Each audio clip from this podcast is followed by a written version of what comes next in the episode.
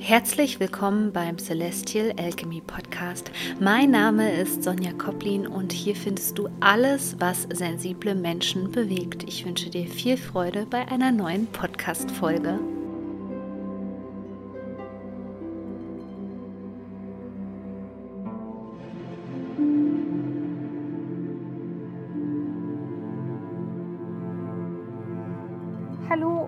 Herzlich willkommen zu einer neuen Podcast-Folge. Heute geht es um ein Wunschthema von euch und ich habe schon neulich bei Instagram ein Posting zu dem Thema gemacht und zwar möchte ich heute mit dir über die Mutterwunde sprechen und somit über narzisstische Mütter.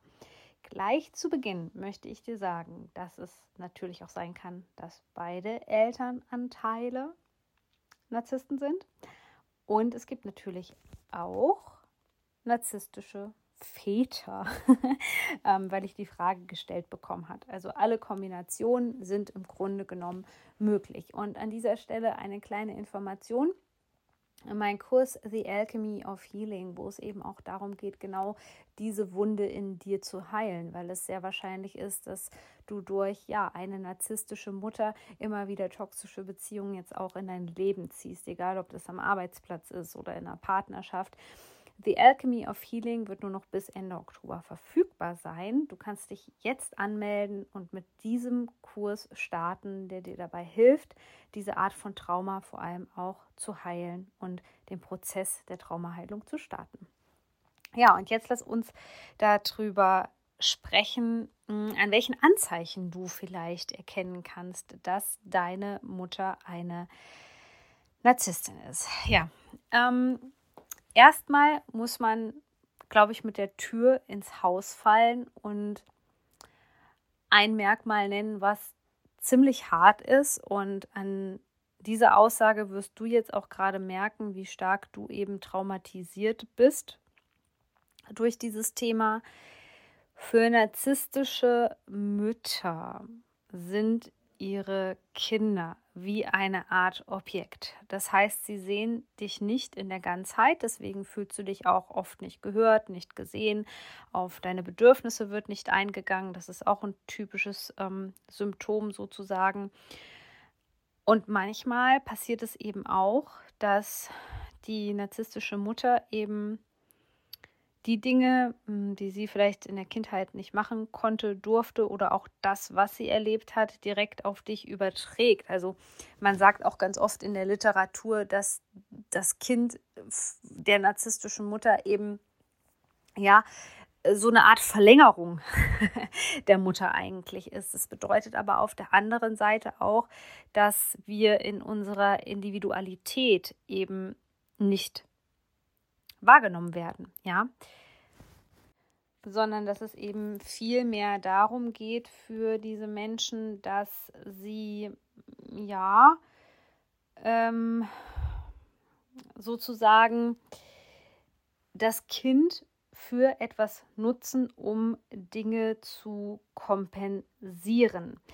Und dazu gehört eben auch das schwache Selbstbild. Das schwache Selbstbild, was diese Mütter haben, wird durch das Kind kompensiert. Und jetzt denkst du vielleicht, oh Gott, aber so wie meine Mutter drauf ist, ja, ähm, ja, die hat ein schwaches Selbstbewusstsein. Genau ist das ja, das ist ja das Thema bei Narzissten. Also dass sie wirklich eigentlich innen drinne ganz, ganz labil sind und deswegen auch so gemein sind und ja, so fies sind. Und eine Sache, womit ähm, die Kinder dann konfrontiert werden, wenn sie älter sind, ist, dass sie als beste Freundin ähm, benutzt werden für die Mutter, ja, und gar nicht so sehr ähm, als Kind gesehen werden oder sogar als Jugendlicher. Also das fängt schon oft im Alter von, hm, sagen wir mal, acht, neun, zehn Jahren an, wo die Mutter dir einfach Dinge erzählt, die eigentlich nur ein Erwachsener hören sollte. Und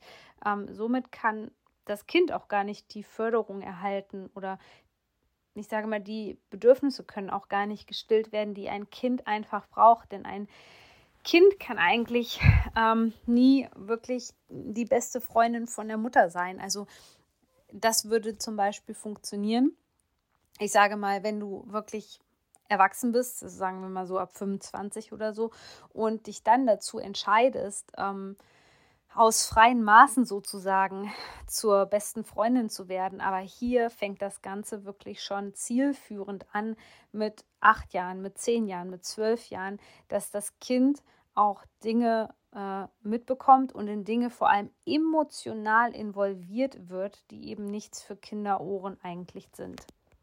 Was auch zu den Eigenschaften der narzisstischen Mutter gehört, ist das Prinzip Zuckerbrot und Peitsche, nenne ich das immer so gerne. Also, dass man sich wirklich ähm, die Wertschätzung und ähm, die Liebe der Mutter verdienen muss und auch andersherum das Kind emotional erpresst wird oder mit Liebesbezug ähm, bestraft wird. Und das kreiert natürlich im Kind eine ganz große Ambivalenz.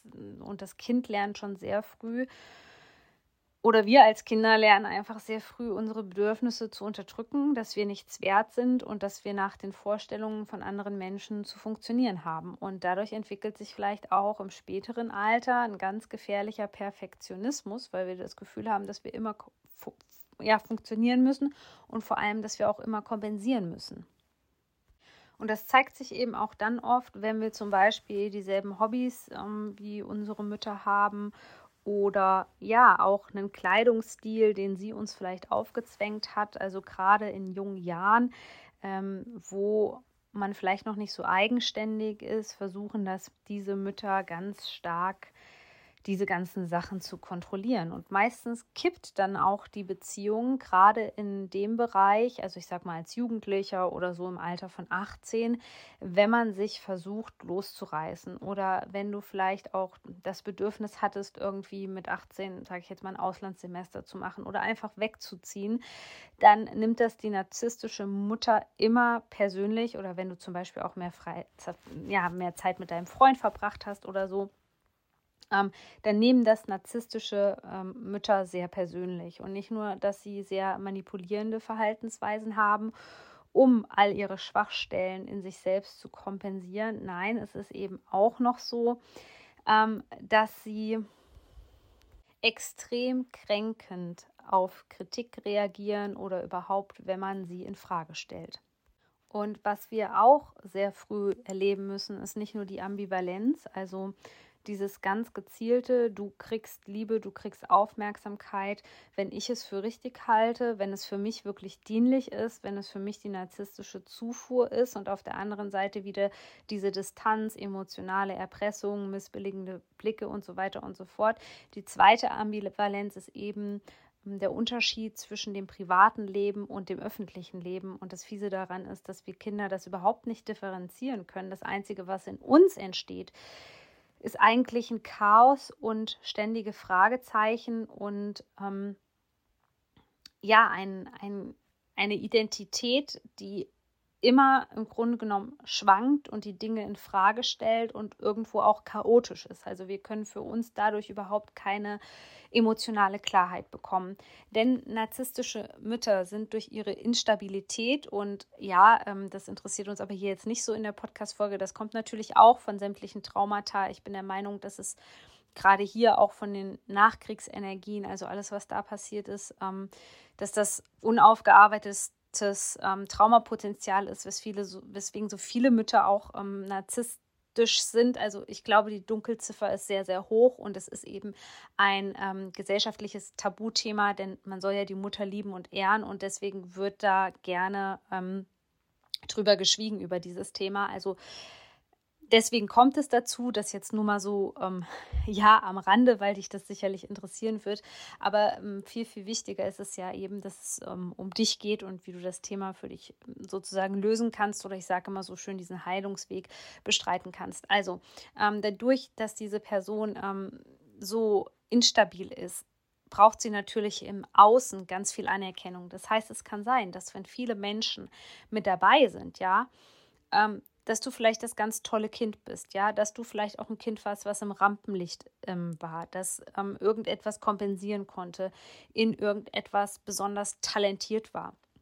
Ja, und ähm, zu Hause ist eben genau ähm, das Gegenteil der Fall. Und wenn wir das jetzt mal so als Beispiel nehmen, mal angenommen, du bist in irgendwas ähm, besonders gut und deine Mutter ähm, war mit dir in der Schule und jemand hat sie auch darauf angesprochen, wie gut du in der Sache bist und sie fühlt sich gebauchpinselt und alles ist super und ähm, ja, dann gibt sie dir vielleicht einen Kuss und nimmt dich in den Arm und als Kind hast du dann wieder gedacht, oh, es ist alles in Ordnung, alles wird wieder gut, so und dann geht man zurück nach Hause und die Mutter interessiert sich gar nicht mehr für dich. Also wirklich wie so ein Spielzeug, was man einfach wegwirft und sagt, so ist jetzt uninteressant für mich. Ähm, so wurde eben mit dir und vor allem auch mit deinen Gefühlen oder mit dir als Mensch einfach umgegangen. Und das ist im Grunde genommen ein unüberwindbarer Schmerz, weil du kriegst nie eine Antwort auf deine Fragen, gerade als Kind. Du denkst dir, hm, ich habe doch jetzt alles getan und ich bin doch eigentlich gleich. Wieso bin ich jetzt eigentlich interessant? Und dann bin ich wieder nicht interessant. Und das bringt eben für, ich sage mal, die folgenden Jahre ähm, ganz viele Fragezeichen, ja, und auch gefährliches Verhalten, ja, traumatisches Verhalten mit sich. Und somit kommt es eben dann auch mh, mm, dazu, dass ja die Tochter gar keine ähm, eigene Persönlichkeit entwickeln kann. Also du kannst überhaupt keine Identität entwickeln, weil du einfach nur eine ähm, Erweiterung ganz oft der Mutter bist und eben auch ganz oft diese fremden Energien einfach übernimmst, schon durch beispielsweise ein Symbiosetrauma ähm, im Mutterleib, wo ihr schon sozusagen miteinander verschmolzen seid und du dich einfach angepasst hast. Und das schwingt natürlich dein Leben lang als hochsensibler Mensch mit. Also die ganzen Themen deiner Mutter werden nicht nur zu deinen Themen auf einer äußeren Ebene, sondern vielmehr entsteht in dir eine ähm, komplette ein komplettes Chaos von Gefühlen, von ähm, traumatischen Frequenzen, die du überhaupt nicht zuordnen kannst, ist ja auch klar, weil es sind ja nicht deine eigenen. Und wir kommen leider erst oft an den Punkt, wo wir uns mit Psychologie auseinandersetzen, mit Spiritualität einfach mit Selbstheilung, Selbstfindung und so weiter, vielleicht mit unserer Hochsensibilität, dass wir dann irgendwann mal auf den Trichter kommen und uns irgendjemand sagt, hm, das alles, was da äh, in dir drinne ist, das ist vielleicht nicht nur deins, sondern das gehört einer ganz anderen Person. Und das ist eben etwas, ähm, ja, nicht nur etwas sehr, sehr Komplexes, sondern etwas, was ja jahrelang auch ähm, andauern kann, bis wir das Ganze tatsächlich auseinanderdröseln wo es dann bei vielen Menschen auch nochmal zu so einem Kippmoment kam, vielleicht kannst du dich ja auch daran erinnern, ist, ähm, ja, wenn du quasi erwachsen wirst oder in der Pubertät oder so, dann auf einmal, wenn du nämlich zu einer Frau heranwächst oder eine Frau mittlerweile bist, dann kann das Ganze kippen und du bist nicht mehr nur die Erweiterung, sondern die Mutter spürt vor allem Konkurrenzdruck und Neid. Ja. Und das ist natürlich auch ganz, ganz schwierig, weil mh, hm, entweder gibt es dann spitze Bemerkungen mal ganz gerne oder ja, die Mutter versucht dich vielleicht auch irgendwie runterzumachen. Oder du hast einfach dieses Gefühl, dass du merkst, hm, das war jetzt kein richtiges Kompliment. Oder du hast dieses Gefühl, irgendwie spüre ich Neid und ich spüre irgendwie Missgunst, ja, und das ist eben auch etwas, was so unterschwellig immer mit in unserem Energiefeld schwingt um es mal auf den Punkt zu bringen, also das, was uns da passiert, wenn wir einer narzisstischen Mutter ausgeliefert sind, führt im Grunde genommen zu einem Trauma und Traumafolgestörungen, die wir bis ins Erwachsenenalter in uns tragen und manchmal auch nur schwer zuordnen können. Denn eigentlich brauchen wir als Kind bedingungslose Liebe. Wir möchten gesehen werden, wir möchten gehört werden, ähm, wir möchten uns entwickeln, wir müssen unsere eigene Identität eigentlich entwickeln. Und all das bleibt auf der Strecke. Und insbesondere diese Ambivalenz, die wir erleben, die sorgt für Stress, die sorgt für chronischen Stress. Und so bekommen wir dann einfach Traumafolgestörungen, die uns ein Leben lang beschäftigen und wir nehmen das vielleicht gar nicht als Ursache dafür wahr und das macht es so schwierig. Und ich möchte an dieser Stelle einfach nochmal so ein paar Traumafolgestörungen nennen. Das sind zum Teil Albträume, dass du auch oft Albträume hast, denn mittlerweile weiß man, dass ähm, man über die Träume zum Beispiel überwältigende Gefühle versucht ähm, zu verarbeiten, die eben im Alltag gar nicht an die Oberfläche kommen können, weil man so traumatisiert ist.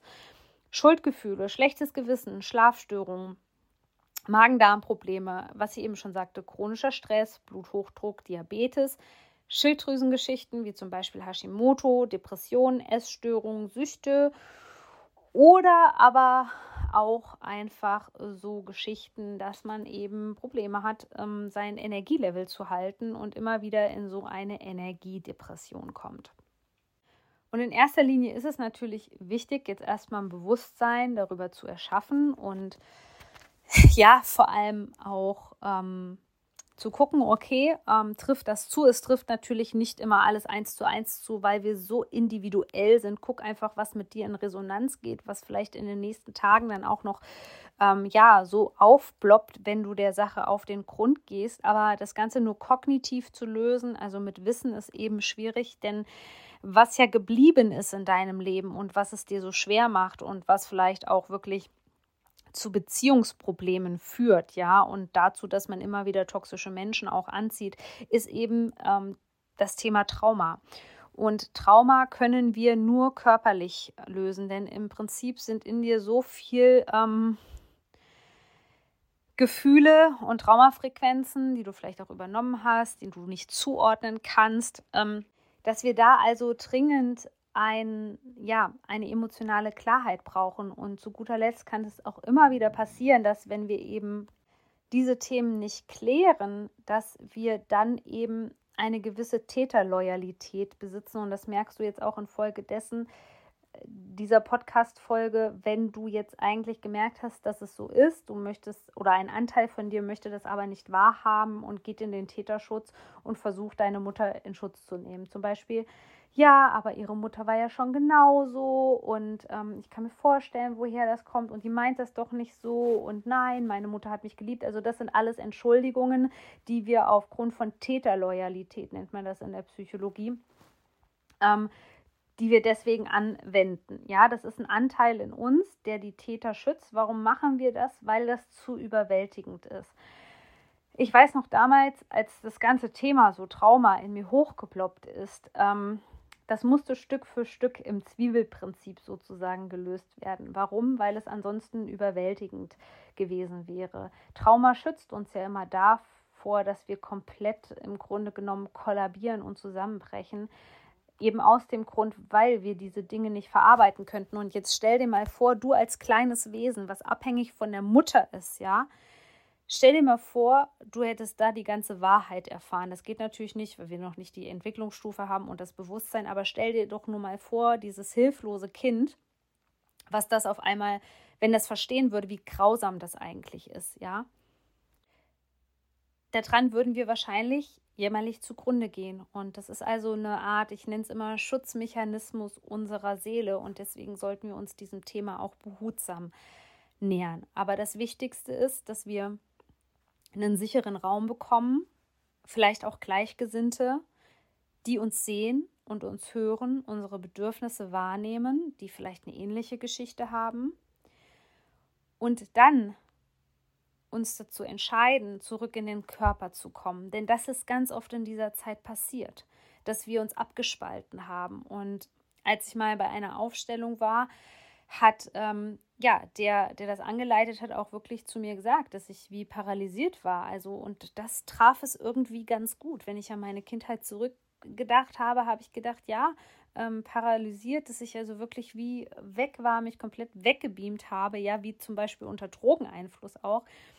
Diese Frequenz hat es eigentlich ganz gut getroffen. Und wir können eben dann erst anfangen, das sozusagen aus uns heraus zu lösen, wenn wir mit unserem Körper wieder zusammenarbeiten, wenn wir zurück ins Hier und Jetzt kommen, wenn wir all diese Emotionen, die uns überwältigt haben, ja, wenn wir die schaffen, sozusagen ähm, wieder in den Fluss zu bringen, weil da sind so viele Anteile in uns, auch die erstarrt sind. Und das geht eben sehr gut über Embodiment, über Körperübungen und vor allem, ähm, indem wir lernen, wie unser Nervensystem funktioniert und wie wir das regulieren können Das sind alles Ressourcen, die uns eben auf dem Weg der Traumaheilung begleiten. Denn ich bin mir ganz sicher, dass dir mittlerweile wahrscheinlich viele Menschen im Leben begegnet sind, die ja wie deine Mutter sind. Vielleicht hast du dir sogar einen Partner ausgesucht, der wie deine Mutter ist. Und in diesem Sinne lade ich dich ganz herzlich ein, äh, mein Kurs The Alchemy of Healing zu besuchen, denn da geht es genau um dieses Thema. Es geht darum, toxische Beziehungen zu meistern. Genau in dieses Thema Kindheitstrauma reinzugehen und zu gucken, woher kommt das eigentlich? Was ist körperlich eigentlich mit mir los? Warum habe ich denn eigentlich diese Symptome? Und vor allem, wie kann ich die wirklich effektiv mit Körperarbeit lösen? Du findest den Link in, die Show, in den Show Notes. Wenn du die Podcast-Folge angehört hast, dann kannst du einfach auf den Namen der Podcast-Folge klicken. Dann öffnen sich die Show Notes und da findest du den Link. Es ist ein es ist ein Selbstlernkurs mit Audio-Coachings, mit ganz, ganz vielen Übungen, mit Guidebook, also allem, was du brauchst. Und zusätzlich gibt es eine QA. Das heißt, du hast hier die Möglichkeit, mir wirklich deine ganz, ganz individuelle Frage zu schicken. Und ich freue mich schon, wenn du mit dabei bist bei diesem Kurs und wünsche dir jetzt noch einen ganz tollen Tag, eine gute Nacht, wann auch immer du diese Podcast-Folge gehört hast.